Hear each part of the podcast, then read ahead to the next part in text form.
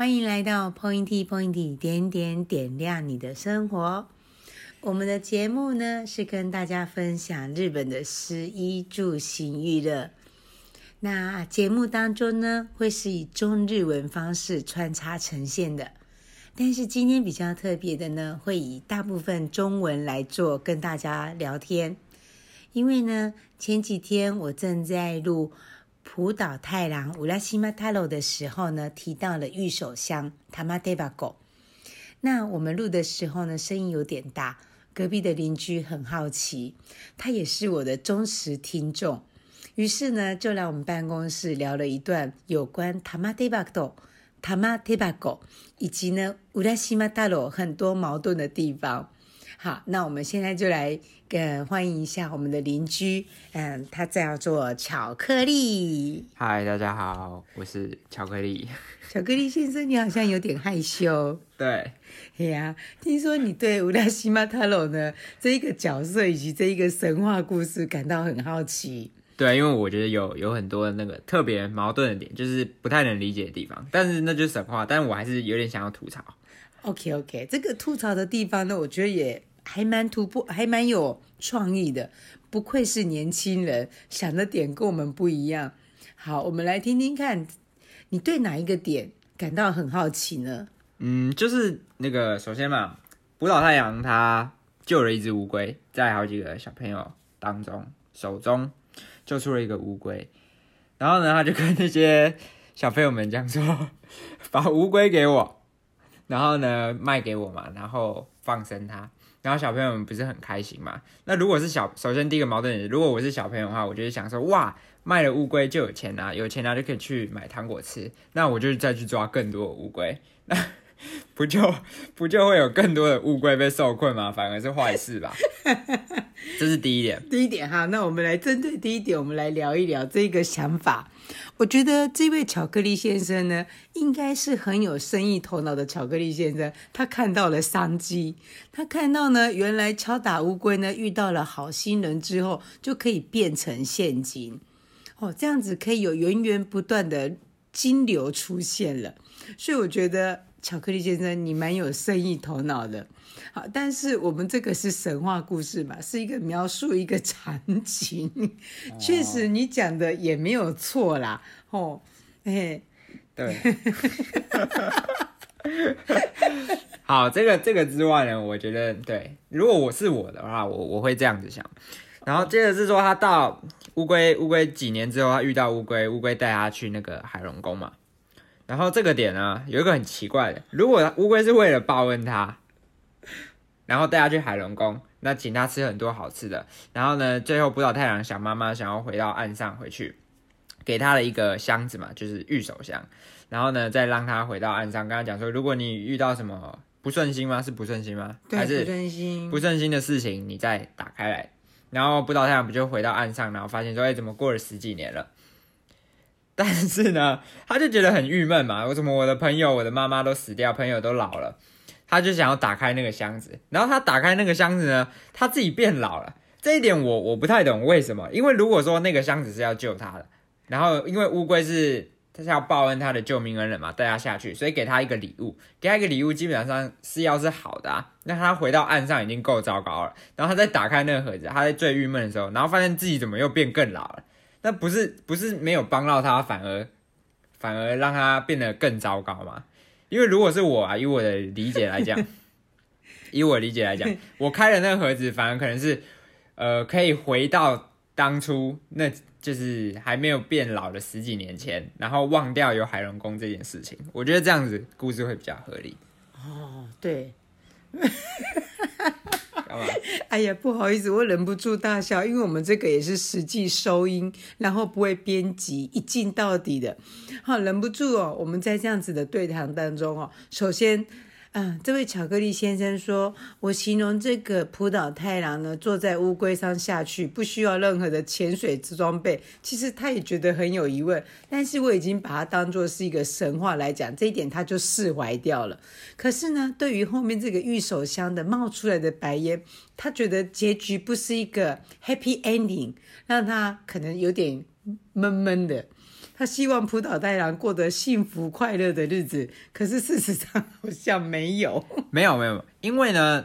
他救了那只乌龟，所以基本上说，哎，乌龟要报恩他，这个我都觉得很棒。就哦，你谢谢你当初救我，不然我可能死在那几个小孩子下面。所以要带他去海龙宫嘛。但是他给他那个宝箱，应该也要是好的啊，因为他要报恩到他嘛。但是我他打开来之后，反而是变老，这个这个我不太能理解。如果要编一个故事的话，那你应该是不是应该编说，他在回去打开盒子之前，嗯、呃，那个公主跟乌龟要跟他讲说，哎、嗯。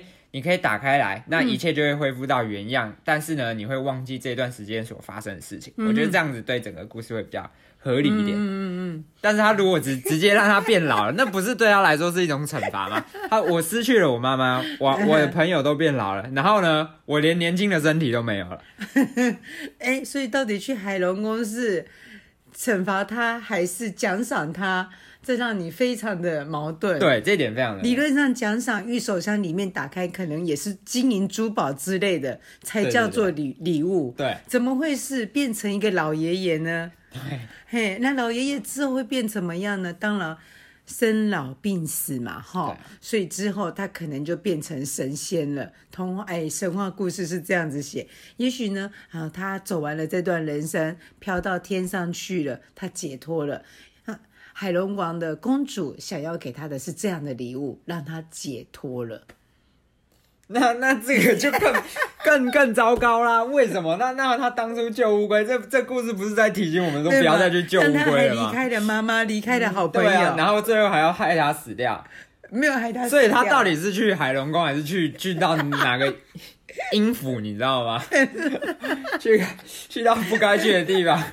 哦，我觉得好蛮好玩的。我下次还会准备几篇很多的神话故事，我会再来去请教几位年轻朋友，他们的感受度是如何。在我们小时候听到乌拉西玛大罗这段故事的时候，其实也没有那么多的想法。好，可能可能我们在那个时代刺激不够多。那看看现在这个年轻的这一辈，听到这个故事，他们是可以反映到很多的不合逻辑的地方。不管他是不是神话，他觉得应该要这样子，才是他心目中理想的 happy ending。没有，我觉得故事可以编神话可以，但是你要编的有逻辑、有合理的点。就是你，你今天去救一个人了，哇，那他要感谢我，那应该，也许他要感谢我。然后呢，他送我的东西应该是要送好的啊，就让我就反而没有送好了，反而是送更糟糕的。然后我还失去了我妈妈，然后我朋友都变老，然后我自己也变老。如果他也愿意保留我的我的年轻身体，然后给我一笔财富的话，我觉得那个那个也算好的一件事。对，我觉得很困惑。还有一段空白，不知道自己在干嘛。对啊，那段空白还弥补不回来。然后就因为几顿、哦、几顿山珍海味就就没了十几年，所以这到底要不要以后看到乌龟要不要救呢？要不要？如果以这个故事的话，我觉得是不要，但是以现 现实层面来讲，还是要救啊。嘿呐嘿呐。哦，哎呀，蛮可爱的。对哎呀，跟大家分享一下，我们的听众，我们的忠实粉丝呢，哎，跟我反映了这样子的故事，我也很开心有这样子的对话的机会，可以让我也是另一种思考，反向思考，到底这篇故事要告诉我们什么事情？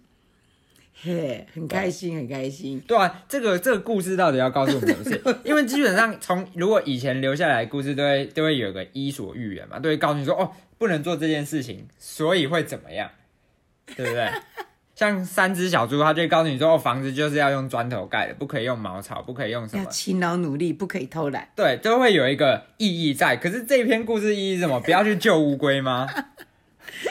还是不要乱吃陌生人三天的山珍海味？诶，我觉得这点还蛮有道理的，对不对？啊，不要觉得说人家要报恩就跟着去，我们要帮助别人是不求回报的。哦，哦还是还是你讲的浦岛太郎故事讲错版本，有没有可能？是不是他真的有个隐喻在？你知道吗？他就是要告诉你说，哎、欸，这件事情做，假设救乌龟是好的，然后会得到什么？太好笑了，搞不好是我念错版本了，金金拍谁啊！如果造成很多听众们有这样子的想法哈。啊，我在这边攻击下就拍谁啊？但是我拿到的版本是这样，我从小听到的版本也是这样，好像差不了多少。但是从来没有人告诉过我这一篇的故事到底意义在哪。今天其实我真的启发蛮大的，到底这篇故事的意义在哪里？我懂了。不要吃陌生人的东西，不要跟陌生人乱乱跑。基本上是这样。嗯、对对，嘿，基本上是这样。哎呀，真的，今天非常谢谢巧克力来跟我们分享他的听后心得。对，好，那也欢迎很多的听众啊，如果你有任何的想法，在我们的留言区留言，或者是呢，在我们的 Facebook 网站，哎，Pointy 点点，好。留下您的回馈。好，那今天我们的访谈呢就到这里，谢谢您的收听，我们下次再见，拜拜，拜拜。